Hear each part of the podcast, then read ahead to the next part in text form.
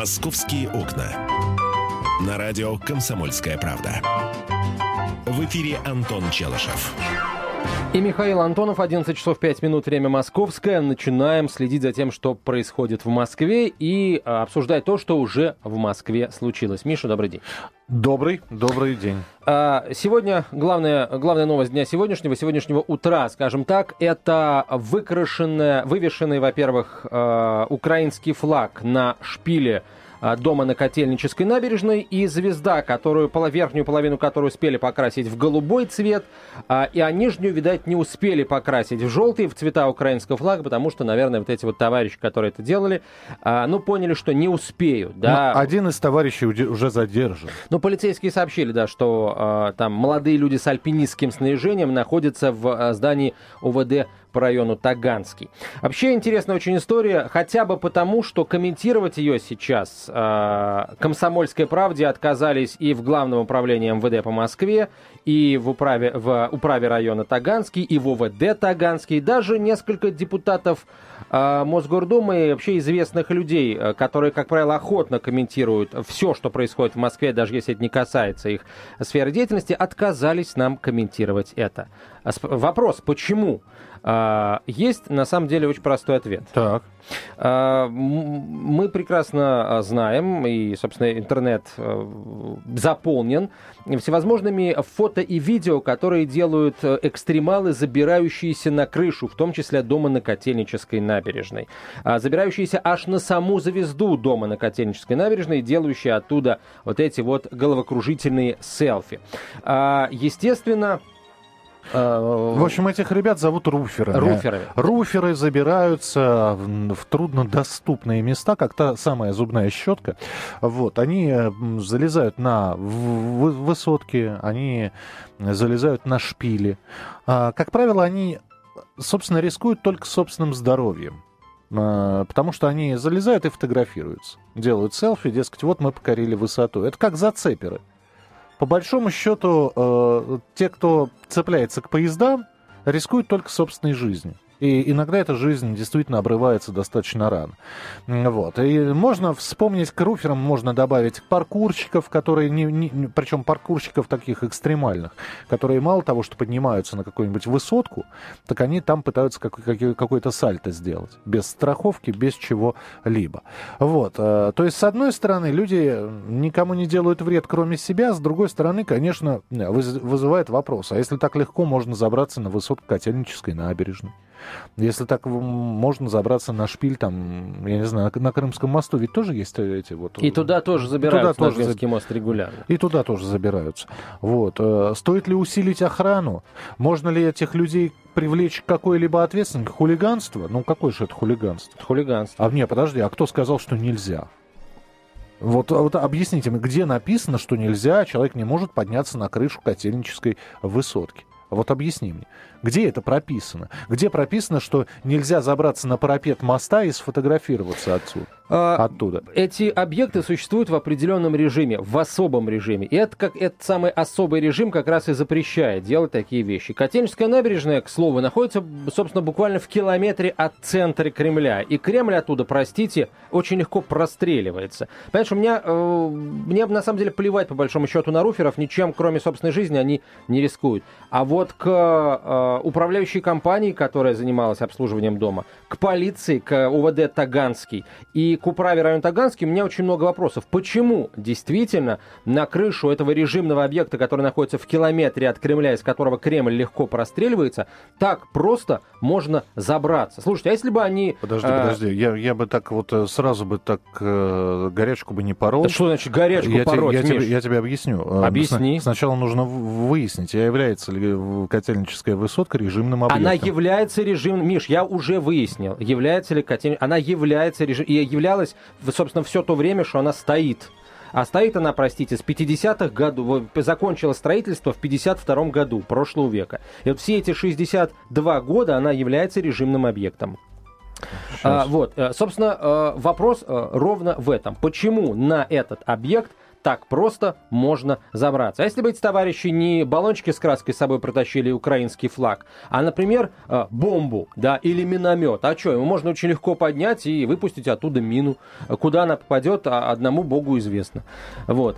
Э, так что вопрос как раз у меня не к руферам. Эти, если хотят они рисковать своей жизнью, пусть рискуют. Есть такое понятие да, в авиации – защита от дурака. Вот эта защита должна применяться не только, скажем, э, в авиации да, и в каких-то других э, сложных достаточно сферах, а эта, эта штука должна применяться везде.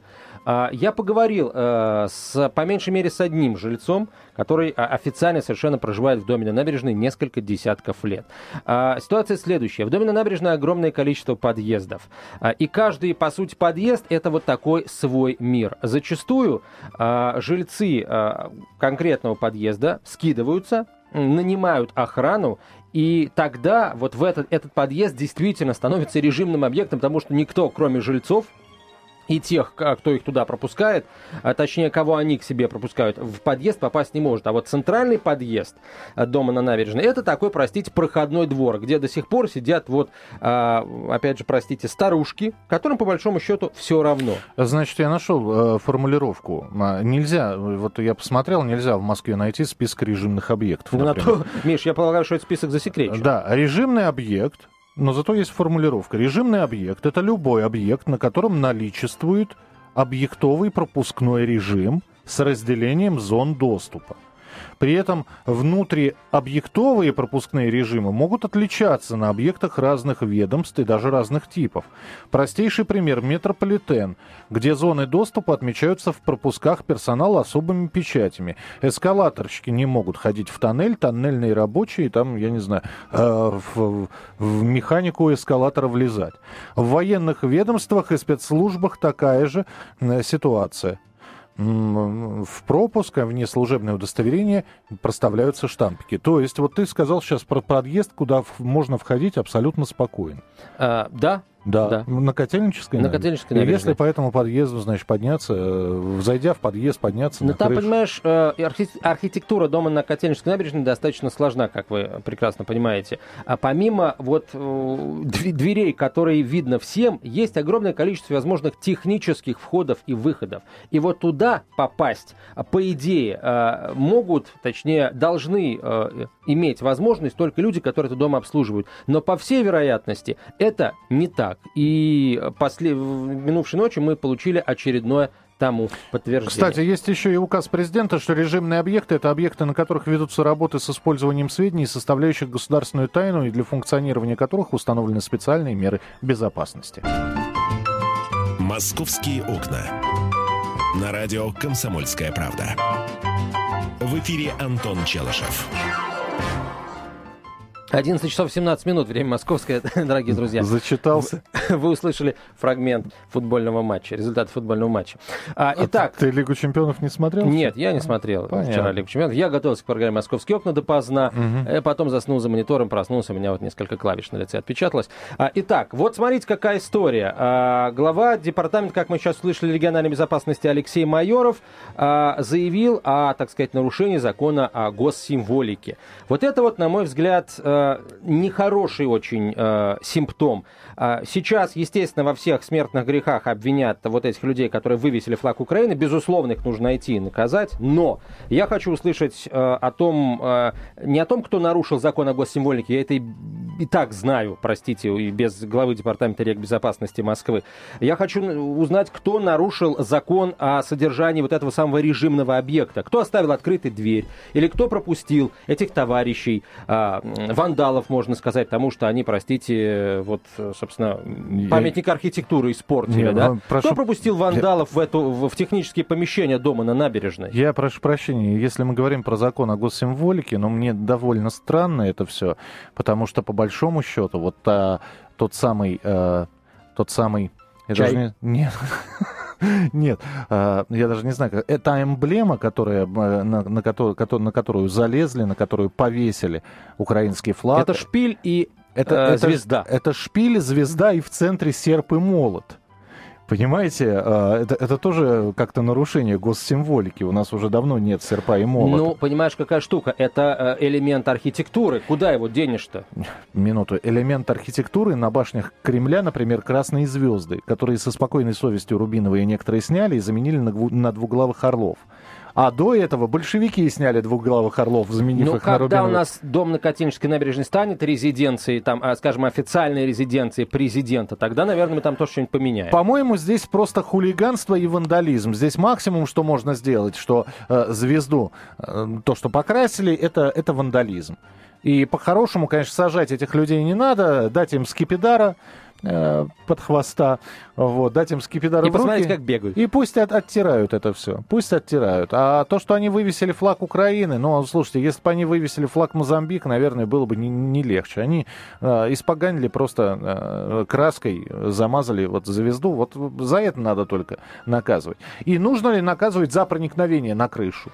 Нужно ли на, на, наказывать вот таких вот руферов, которые ездят по всему миру, и у них вот цель взять, забраться куда-нибудь повыше, сфотографироваться. Но в данном а, случае здесь, наверное, еще и политическая Но подоплека смотри, тут э, какая-то есть. Сам, сам даже информационный контекст а, текущий говорит о том, что наказывать а, надо. Я сейчас объясню почему. Только вчера мы говорили о том, что в Москве а, в целях эксперимента будут установлены камеры, а, постоянно следящие за входами в подвалы и на чердаки а, всех абсолютно домов, домов одного отдельно взятого московского района, Басманного. Это будет эксперимент. Потом его распространят на весь город. Значит, получается, надо наказывать за это, потому что нечего человеку постороннему Хорошо, там человек делать. полез на Крымский мост. Вот я тебе еще раз говорю. Такая же ерунда, Миш. Что ему чем, там делать? В чем ерунда? Э, это, опять же, хорошо, он не режимный объект. Да как, не, Крымский мост это вполне себе режимный объект. Просто а, режимы бывают разные. Почему по мосту Серьезный ходить и ездить можно, а забираться на верхотуру нельзя? Ну вот хотя объясни. бы потому, что водитель может отвлечься на этого идиота и совершить э, ДТП. И тоже войти в анналы как Ты идиот, знаешь, который с, отвлекся. С таким, э, с таким э, э, подходом можно запретить по мосту ходить красивым девушкам водитель отвлекся на красивую девушку и совершил ДТП. Нужно ли как-то наказывать за это? 8 800 200 ровно 9702, телефон прямого эфира. 8 800 200 ровно 9702. Вы можете позвонить, ну и, в общем, сказать, какого наказания эти люди заслуживают, по-вашему, хулиганство, те... вандализм. И а... вообще, кого вы хотите наказать больше? Тех, кто этот флаг вывесил, или тех, кто а, допустил, допустил да? тот факт, допустил то, чтобы эти люди смогли проникнуть и подняться на шпиль дома на Котельнической набережной? Кстати, вот человек, с которым мне удалось поговорить, а, а, он, например, рассказал о том, что они постоянно жаловались в управляющую компанию на то, например, что все работы на крыше дома на набережной а, проводят гастарбайтеры, а не, скажем, профессиональные верхолазы, ну, скажем, альпинисты, да, вот. И всякий раз, когда они попытались, когда они пытались э, что-то э, в этом плане изменить, да, им говорили, ну, ребята, здесь решение принимаем мы. Вот это самая управляющая компания, которая «Комсомольской правде», кстати, отказала в комментарии, заявив о том, что они ничего не комментируют. 8 800 200 ровно 9702, телефон прямого эфира. Алексей, пожалуйста, здравствуйте. Здравствуйте. Я бы хотел сказать, что если там что-то вывесили, это недавно были там э, ремонтные работы. И э, работают в основном гастарбайтеры с Украины, с Западной Украины э, республик Среднего Кавказа. И они работают даже в Министерстве обороны. Там сейчас тоже э, крупные э, ремонтные идут работы. Вот. И везде, в МЧС базах, потому что я сам работаю в одной из структур, работаю строителем. Они знают все ходы, выходы, и все это прекрасно им известно. Для них не составляет никакого труда ключи, допустим, подобрать и так далее. А никто за этим не смотрит, только на словах. Путин говорит, что надо, надо бороться, надо. А в самом деле, как было все, так и есть. Понятно, вот. да. Спасибо большое, спасибо. То есть вы считаете, что кто-то из строителей это, видимо, да? Или из друзей строителей, которые проводили ремонтные работы на Котельнической набережной. Ну, кстати, у меня рядом с домом там а, тоже ротонду строят, да? Это ротонда называется, да? Ну, смотря что строят, Миш, я знаю, как... Ну, в общем- что стоит? в общем, На пальцах объясни, скажи, Ну, ротонда это или нет. Да, я с, с трудом смогу, видимо, даже на всех 10, 10 пальцах на руках изобразить тебе ротонду, но, в общем, строят ее, и э, тоже присутствуют иностранные рабочие, да, Мгм. и, и совершенно непонятно, то есть... э, Я догадываюсь, что есть, наверное, люди, которые проходят мимо и думают, слушайте, а что там вообще иностранцы делают? Должны ли иностранцы это все строить? Не думаю я, что это вот именно рабочие, которые занимаются этим, потому что все-таки давайте говорить прямо, да, люди, которые работают на э, украинцы, которые работают в России, они, э, ну, не все вот так вот оголтело антироссийски настроены. Вот. Не думаю, вот правда. Скорее всего, это вот эти вот молодчики, которые промышляют этим профессионально, занимаются, за- залезают на всякие, на всякие, э, так сказать, пики, и там э, фотографируются и снимают видео. Это, на мой взгляд, их рук дело. Ну, хотя, посмотрим, они, говорят, уже в полиции сидят. Надеюсь, что в ближайшее время там управа, точнее, не управа, а ОВД Таганский, по району Таганский. Мне просто интересно, какие обвинения им даст выдвинут. информацию. Мне просто интересно, по каким э, статьям... э, им- Ин- ну, да, то, это что действительно То, интересно. что это да. будет административное и не, вряд ли уголовное, это, ну, скорее всего, процентов 90. А, но тогда возникнет вопрос. Ребята, давайте тогда за всеми следить внимательно. За зацеперами, за экстремалами, за руферами вот этими, которые на высотень на различную забираются. Э, За теми э, паркурщиками, которые на стройке пробираются и вот там по стенам, да, свежеотстроенным прыгают, пытаясь, э, значит, совершить сальто, который никто не может совершить. 8 800 200 ровно 9702. Давайте охотиться за теми, кто раскрашивает, э, за граффити, кто делает. 8 800 200 ровно 9702. Татьяна, здравствуйте. Здравствуйте. А, слушаю вашу передачу, ребята. Ну, во-первых, вы очень добры. Вы забыли совсем элементарные вещи в своих рассуждениях. Забыли, что два дома взорвали. Забыли, как иностранцы в текстильщиках ремонтировали э, это самое театр. Потом, что случилось.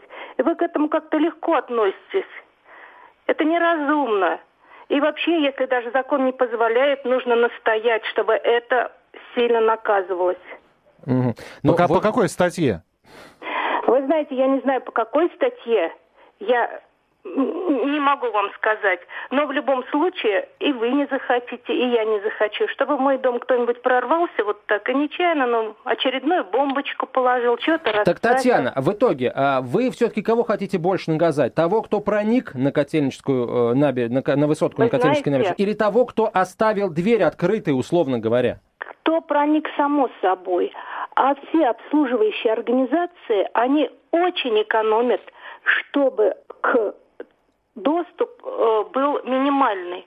Вот я знаю по своему старому дому, там решеточку сделали на чердак. Ну, такая решеточка, знаете, через эту решеточку э, я спокойно мо- могла пройти. И такие там палочки были. Татьяна, простите, Пытались. ради бога, у меня один вопрос только. Хорошо, на решеточки, чердаки, подвалы, это все понятно. Да. Вам никак, вы ведь почтов- почтовый ящик открываете. Вас никогда не интересует, каким образом попадают туда рекламные материалы? Кто их разбрасывает? И каким образом эти люди, которые разбрасывают рекламные материалы в ваши почтовые ящики, попадают в подъезд? Да, Да. я даже с этим борюсь. Как? Во-первых, э, к нам, если почтальон приходит, у него есть ключик, а все остальные должны нам позвонить. И у нас договоренность в подъезде, чтобы никто никому посторонним не открывал. Но у нас можно договориться, у нас 9 квартир в подъезде. А, конечно, когда большой дом, я не знаю, как это, это Вот нужно понимаете, а реклама все равно у вас появляется, тем не менее, в почтовых ящиках, в этом я уверен. Спасибо, мы продолжим разговор на эту тему буквально через несколько минут. 8 800 200 ровно 9702.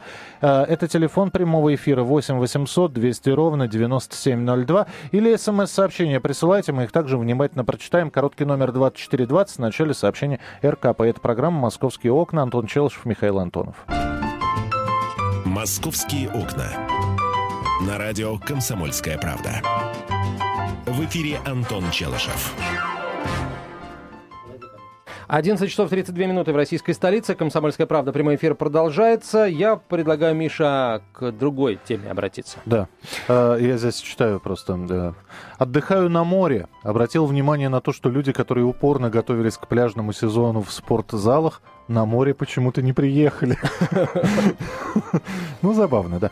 А, еще одна тема появляется в эфире программы «Московские окна». Антон ее представит. Итак, продолжаем говорить о а, изменениях на рынке продуктов питания в столичном регионе. Так вот, в Подмосковье откроются мини-рынки, на которых будет продаваться исключительно сельскохозяйственная продукция от фермеров Московской области сообщает Тартас. Как рассказ, рассказал министр потребрынка и услуг Подмосковья Владимир Посаженников, а, до 2019 года должно открыться 100 таких мини-рынков. На реализацию этого проекта будет потрачено 8 миллиардов рублей из внебюджетных средств. Ну а чуть раньше мэр Москвы Сергей Собянин э, не поддержал, с одной стороны, идею создания магазинов, торгующих исключительно отечественной продукцией, и в то же время поддержал идею создания специализированных ярмарок, торгующих исключительно экологически чистой э, продукцией. Это хороший тренд, э, заявил мэр, э, добавив, что дефицит товаров после введения санкций в магазинах не наблюдается. А, так вот, вопрос, насколько вот такая форма торговли, как а, ярмарки, способна а, обеспечить потребность. Такой, потребность такого большого, такой большой агломерации, как Москва с областью ну, вместе. Да, я сразу тебе отвечу на этот вопрос и представим нашего эксперта в эфире. Наверное, все из моего окружения – а, так или иначе дожидаются э, либо поездки, либо прихода конца недели, чтобы съездить на ярмарку выходного дня и закупиться в том числе овощами и фруктами. Угу. На прямой связи со студией депутат Госдумы, председатель э, э, комитета Нижней Палаты парламента по аграрным вопросам Николай Панков. Николай Васильевич, здравствуйте. Добрый день. А скажите, пожалуйста, насколько, на ваш взгляд, вот э, такая форма торговли, как э, торговля фермерскими продуктами, продажа э, продукции местных фермеров, ну и не только местных, да, в Москве все-таки ферм нет, а способна насытить такой большой рынок, как э, Москва и Московская область вместе взятые? И, наверное, сразу нужно задать вопрос, а, и насколько это поможет самим фермерам а, как-то, может быть, расширить производство, ну и так далее? А, конечно, Москва это крупный город, и а, только лишь одними а, ярмарками выходного дня ситуацию полностью спасти нельзя, но сильно поправить можно. Прежде всего, это даст хороший шанс самим москвичам покупать более качественный, экологически чистый продукт. И, несомненно, это так. Ведь вы посмотрите, что сегодня на выходные дни а, Тверская, Владимирская, близлежащие области фактически а москвичи едут на рынки туда за качественным, нормальным, нашим а, естественным а, сельскохозяйственным продуктом. Поэтому как один из вариантов создания таких а, открытых рынков выходного дня, это будет способствовать тому, что москвичи будут эту продукцию выбирать. Это делается уже в ряде в регионах, и, конечно, спасибо Москве и ее руководству за то, что они пошли на этот шаг. А, но кроме этого, думаю, Москва могла выйти и на прямые, как вариант, на прямые а, договорные отношения, а, как это раньше было, каких-то предприятий с шефскими сельскохозяйственными предприятиями, заключить договора о прямых поставках этой продукции. Это пользу даст э, во всех направлениях. И самим нам, москвичам, и, конечно же, тем, э, тем предприятиям, тем фермерам э, и частным э, производителям сельскохозяйственной продукции, кто будет эту продукцию сдавать. Ведь проблема была в другом. Не пускали на рынке нашу продукцию. Ее, э, она всегда была качественная, она всегда была в достатке просто не пускали нашего а, производителя на рынке, в том числе и Москвы, и других городов. Вы понимаете, а а, а, да, э, хорошо, теперь будут пускать, но осталась еще одна проблема, про которую очень мало кто говорит, под названием перекупщики которые заранее уже на подступах к Москве просто перехватывают фуры и э, говорят, ну что ты будешь стоять целый день, еще непонятно, будет у тебя место или нет. Давай нам эту карто картошку по 10 рублей килограмм. И эти перекупщики уже имеют места на рынках и стоят и продают эту, эту же картошку по 40 рублей килограмм. А, конечно, это не только проблема перекупщиков, и понятно, что это не просто открыл рынок и бери и продавай, это и торговые места для хранения продукции, для а, создания удобств. Это многие места. Но думаю, что здесь должна как раз власть и контролирующие органы именно а, позаботиться об этом. Что, чтобы решить проблему с перекупкой, ведь много а, сил и трудов не надо. Просто нужно иногда а, и контролирующим органам более эффективно работать и смотреть не а, в свой карман и карман а, фермера, а именно защищать э, фермера и покупателя, избавляясь от перекупщиков. И как раз ведь вы понимаете, что в Москве э, негативное вот э, создание таких крупных баз, помните, как азербайджанцы, это именно сказывалось именно по этой э, э, форме, что не могли э, пройти на свой рынок. Но если сегодня это государственная проблема, mm-hmm. и сегодня и Минсельхоз, и контролирующие органы будут смотреть не только за перекупщиками, но и за а, фиксацией а, недопущения роста цен, я думаю, с этой проблемой можно справиться. Но в любом случае это улица с двусторонним движением. Конечно же, это зависит от власти, а не только от фермеров. А фермер, если там кто-то будет ему говорить, ты туда не вези, слушайте, его уже не остановишь, он прекрасно понимает экономику. Да и вы посмотрите, какие а, прекрасные фермеры а, и с хорошим а, желанием торгуются, а будут торговать на наших рынках. Они хотят продавать свою продукцию, а не отдавать ее кто будет перепродавать. Николай Это тоже фактор будет положительный. Вот смотрите, всем депутатам Госдумы, которые, с которыми мы сейчас на эту тему общаемся, а, если, конечно, они там имеют связь с какими-то регионами, а, в первую очередь аграрными, мы задаем вопрос, а вот в регионе, который вы представляете в Нижней Палате парламента, какие решения уже приняты, вот что уже предложили местным сельхозпроизводителям для того, чтобы ну, приблизить их продукцию к прилавкам магазинов в больших городах, в малых городах, неважно. Вот вы представляете Саратовскую область. В вашем регионе что сделано? Сделано? В Саратовской области губернатор Валерий Васильевич Радаев исходит из того, что рынок это не базар, и создал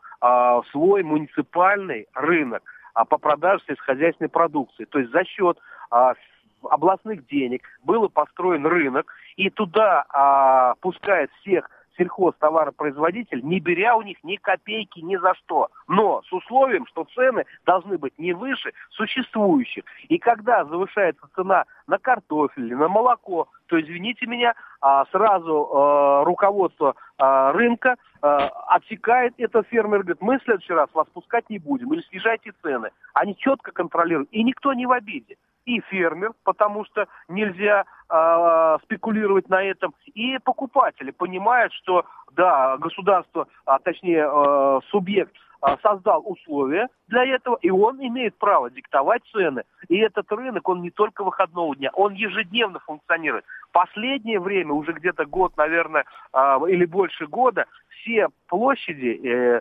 э, площади, свободные торговые места отдаются под ярмарку выходного дня, которая проходит ежедневно. Причем уже идет соревнование среди муниципалитетов. То есть свою визитную карточку сельскохозяйственной продукции дают районы. А, Базарно-Карбулакский, который знаменит картофелем, Ровенский, который знаменит арбузами, там, а, значит, э, э, Энгельский, это овощная а, вся продукция, значит, Озинки, Новоузенск, это мясная продукция, молочная продукция. То есть, э, и кроме этого еще не просто идет продажа сельскохозяйственной продукции, но еще э, население э, областного центра видит и культуру. Там идут, э, значит, э, выступления народных, э, значит, хоров, э, народных ансамблей. Кроме этого, еще и население видит э, культуру э, того или иного э, муниципального района. Тем более Саратовская область, она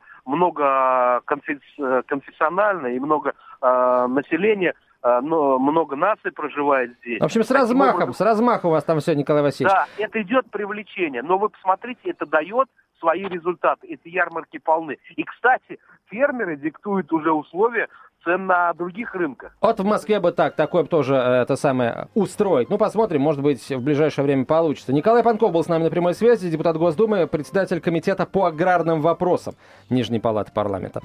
Я, я вот себе э, записал, так сказать, цитату э, губернатора Саратовской области. Рынок – это не базар. Рынок это не базар. Вот. Можно, можно э, обратно сделать. Базар, Базар это вам не рынок. Не рынок здесь, да. здесь можно все. Здесь вам не тут. Здесь вас быстро отвыкнут. И начали разговаривать как Кличко. Друзья, по поводу э, рынков выходного дня, я думаю, Мы будем говорить каждый день и по много, обещаем. Это такое вот наше социальное обязательство, можно сказать. Обо всем, что будет происходить на продовольственном рынке Москвы и области, мы будем оперативно сообщать и привлекать комментарии экспертов видных. Ну, плюс каждый из вас может стать экспертом, потому что любой человек, который ходит по рынку, является экспертом по рынкам. Вот я, например. Ты ходишь по рынку? Я, ну, естественно, я Да? периодически бываю на них, да. Сколько- а я вообще сколько килограмм знаток помидоров ярмарок сейчас? выходного дня еще. Сколько сейчас помидоры? А, сейчас а, розовые Килограмм. помидоры из Краснодара, а, если верить вот продавцам в ярмарк- на ярмарках выходного Конечно, дня. Краснодар, что? Покрупнее, покрупнее. 120 рублей за килограмм, помельче можно купить за 100 рублей килограмм. Ну, они нормальные, они просто размером помельче, да, не такие большие. А красные Не помидоры, знаю, не я розовые, большой- они еще Я- дешевле. Я, большие розовые за 80 покупаю. По, по каким-то не таким рынкам вы тебе, ходите. тебе красные перекрашивают. Антон остается с женским. вами. Я, Михаил Антонов, прощаюсь. Не болейте, не скучайте. Пока. «Московские окна».